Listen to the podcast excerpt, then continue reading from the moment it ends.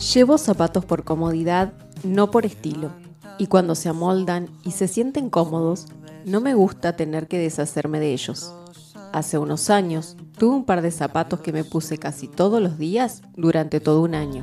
Finalmente comenzaron a producirse agujeros en la suela, pero eran tan cómodos que seguí poniéndomelos.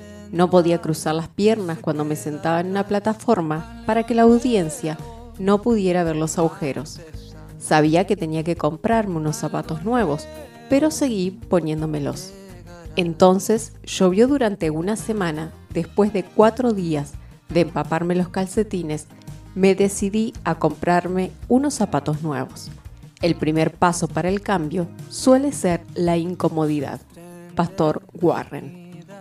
Lo interesante acerca de cómo usa Dios las circunstancias es que para Él no importa cuál sea su fuente.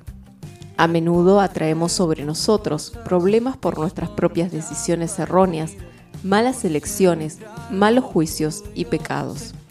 Otras veces nuestros problemas los causan otras personas.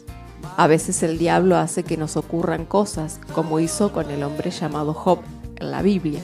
Pero Dios dice que la fuente de la circunstancia es irrelevante.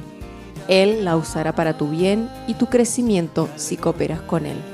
Romanos 8, 28, 29 es una de las grandes promesas de la Biblia, y sabemos que Dios hace que todas las cosas cooperen para el bien de los que lo aman y son llamados según el propósito que Él tiene para ellos.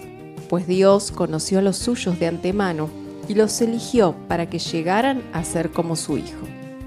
Dios promete acoplar todo, incluso tus contratiempos, recaídas y fracasos en su plan y propósito para tu vida.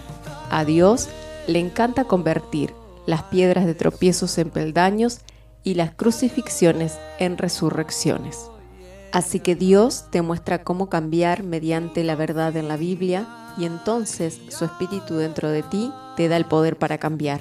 Pero si ignoras estas cosas, Dios alegremente usará ciertas circunstancias para captar tu atención.